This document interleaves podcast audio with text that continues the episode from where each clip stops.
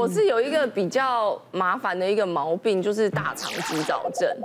就是像比如说以前是比较严重，是如果说今天要去银行缴费，然后那一笔金额比较大，我就会开始一直拉肚子，就要出门前我就会开始拉肚子。这么严重啊？大到这么多？大多少钱？就大这边也大，那边也大，告诉我，那两亿的，会紧张，你知道吗？然后后来是要筹备婚礼的时候，我也觉得好焦虑，好焦虑，好焦虑，因为那时候女儿才七个月大，很黏我。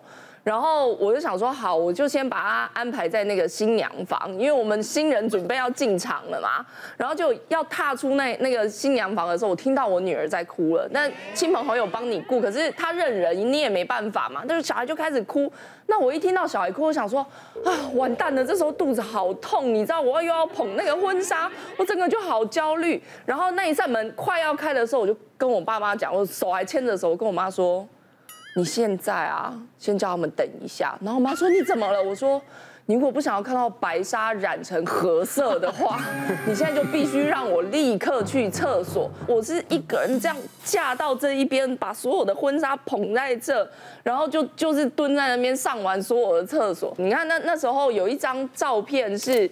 那个婚纱那么大哇，然后我是真的就冲到里面去，然后我想说哇，这个实在是很痛苦的一件事情，然后我想说不对，应该是要去看个医生，然后医生他就说，他说其实这件事也无解，他说你就是生活压力大，会紧张，容易紧张，你就会焦虑，然后就会心理心理的反应就会导致说，你如果万一比如说。呃，小小孩学校电话打来了，我就会想说，我要我要去上厕所，我要去上厕所。夫妻吵架，我我也会突然想说，哦，突然那一阵 feel 也来了，你知道吗？就任何大大小小的事情，我都觉得好痛苦哦。那这样的话，你现在好出下去，对，吵架是必胜啊。你吵架就，啊，我我先上厕所，那个气也没有啊。有有一次吵架吵很凶，然后我想说，哇，也是一样，你知道不要欠瓜，你知道吗？我跟他说，我先去一下厕所。他说你。又要去厕所，每次吵架你要去厕，你都要去厕所，你干脆住在厕所好了。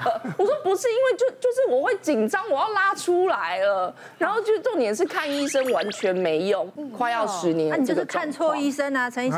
大肠急躁症的话叫症啊，为什么它不是一个病哦？它它定义是症，是因为它本身是个大垃圾桶，就是。这个人理论上，理论上要做完所有检查，胃镜、大肠镜全部都检查完之后，没有器官上的实质病变，我们才会考虑诊断大肠急躁症。假如他的症状来源是一个肿瘤、一个息肉或者一个发炎感染，那就不能诊断成大肠急躁症。那可是因为你年轻，没有特别的病史，哈，那没有家族病史，然后看起来也没有。抽烟喝酒吃槟榔这个都没有嘛？我们后面通通有。如果有啊，吃冰当兴趣啊。那因为都没有的话，年轻人是没有一定要做那些事件，因为这种本来就是肿瘤跟息肉低危险群嘛。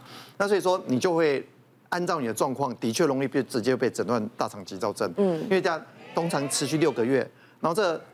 这三个月以内常常会发作，然后常常会上厕所会有关系，不管是大便的形态改变，刚才讲就会拉肚子嘛，或者频率改变，这个就可以诊断。所以诊断上我想是没有问题啊，因为大肠急躁症跟很多东关系有很多关系，例如说基因，或者是压力、情绪、体质，跟微生物也有关系，或小时候曾经要是被虐待过也会有关系。的确，他到了年纪大之后，他神经会变得比较。没那么敏锐，会比较钝，它会改善，所以某一些是会，就是年纪老了就不会了，就改善了。不要而愈。你哪一天说，哎呦，怎么最近都没有？就老了，好不好？这第一个，第二个是必须要有氧运动，每天运动三十分钟以上，要有氧运动。那三十分钟以上，每天都有一个礼拜七天有五天，至少五天。那两天，那两天没有运动，两天不能连在一起。连续八周以上，症状会改善。八周，八周，连续八周，边吃槟榔边运动啊，那可以啊，那这样子我 OK。那要要有氧哦，就是你的那个心跳血压要中强度。如果你做这个运动可以讲话跟唱歌，你再慢慢走，可以怎么讲话唱歌，这种是没有用的。嗯，那你要做这个运动的时候可以讲话，但没办法唱歌。嗯，这是中强度。那你持续三十分钟以上，它这个未来会有效，因为我们那个大脑神经的调节系统，神经那边物质会改变。会改变，所以你的很多忧郁症、焦虑症啊，或者大肠急躁症，如果你是属于比较心理紧张、压力大所造成的大肠急躁症，这个是会改善的。好，我们接下来看还有什么？妇科天生比较弱，难受孕体质就是在说我，是在说我。你说我说你吗？你你很难受孕差六岁你要两个哎，就差六岁，第二个就是死都生不出来啊，怎么都怀不了，就是你你你第一个跟第二个中间你都没有避就对了，没避过，第一个也没避过，同一个爸爸吗？同一个，没避过。然后有一天走投无路呢，我就去找了陈保仁医生，然后在他的诊间，我就跟护士说，那既然那个陈医师还没来，我们就验一下嘛。你知道那种难受孕就会有那种假。那叫什么？假性怀孕，就是每天都觉得我怀孕了这样，然后就说你就验一下，反正那一根也没多少钱，验一验，然后等陈医师他就在我面前说你怀孕了。哎呦，就是你一找他就怀孕了，真的谁受得了？啊，这谁受得了？啊，你怀孕了，那我们现在是看不孕门诊，那你。觉得我们现在要聊什么？所以缘分，lucky 啊，他的送，人家讲的送子观音，他是送子菩萨的。可是难受孕心情真的很不好。嗯，对啊，月心也是。嗯，因为我是高龄，然后呃，之前就是结婚了大概两三年，然后自然都没有办法产生，没办法受孕，对，没有办法自然产生。后来我想到说，那不然就产地直送好了。哦，就是我就直接去那个做人呃试管，然后试试看这样子有没有办法。做试管之前呢，我们是要先做那个输输卵管的摄影。那但是医生是还有护理师有告知说，有家人陪同是最好啦。嗯那我完全没经验，我就想我一个人单打独斗就好。然后我到医院去之后呢，我真的不知道说照输卵管摄影可以这么痛。因为因为那时候照的时候，他发现说，哎，我竟然是单角子宫。那所谓的单角子宫是非常罕见的，就是一边的卵巢啊跟输卵管是不能用的。然后白话文叫做子宫畸形，就是独角兽的意思，就只剩一边。然后通常一般植入啊，宝宝的话可以植入两个胚胎，但是因为我的房间不够大，所以呢就只能植入一颗。输卵管摄影的时候，他就开始告诉我说，哎。你这边哦，整个都塞住。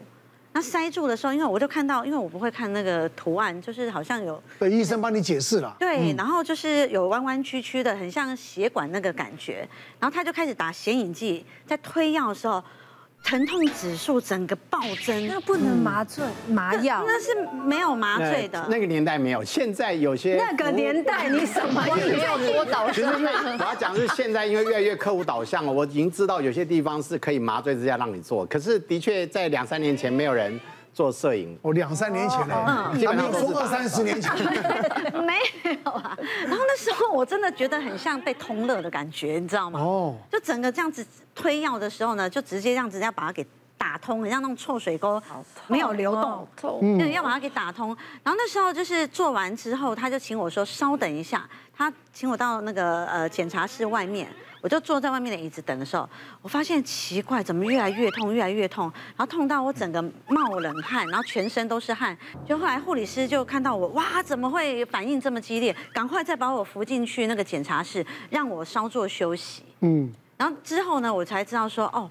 那个，如果以后我真的要再做一次是输卵管，要有人陪伴，真的要有人陪伴，不要像我这样子，然后替替自己去。嗯。那后来知道我有这样的状况之后呢，我就直接哦跳过人工，因为有分人工跟试管。嗯。那我就问医师说，呃，我这样的状况的话，怎样可以省时又省钱？嗯。他就说直接就跳试管，就就不用走冤枉路，就是。是。那后来我在做这个试管的时候呢，我大概呃一个月哦，我。肚皮打肝素，然后屁股打油针，有时候可以高达大概两百针。开始做植入的时候，我刚刚说了，我第一次的时候我就失败，为什么？我的子宫很高拐，除了是独角兽之外，一般人啊，医师他算时间啊，比如说你这一天可以植入，但是我跟他完全不一样，我要在你算觉得可以的那一天的隔天。哦，对，完全是跟家都不一样，就对了。然后我后来就是第二次要植入的时候呢，就是精准的算了说隔天植入，然后那一次的时候呢就有中，因为我有听过人家说，你想要在哪边得到什么，你就在哪里去种福田，所以那时候我就是有在家福中心，然后就是认养了几个小朋友。那时候在手术室，我就跟那个老天爷祈祷，我就跟他说，呃，我现在照顾了很多的小朋友的话，不知道有没有很。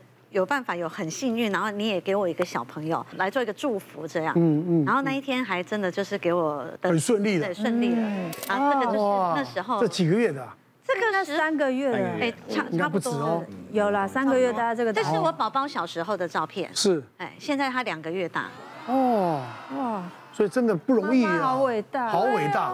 所以每次我们在节目都要都要歌颂妈妈。真的。女性真的太伟大。那就我想看到你，我想要看到你。哦耶！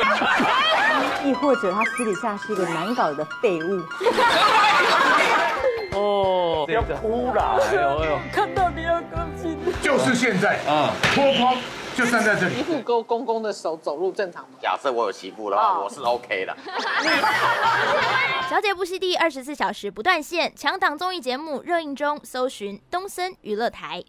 别忘了订阅我们的 YouTube 频道，并按下小铃铛看我们最新的影片。如果想要收看更精彩的内容，记得选旁边的影片哦。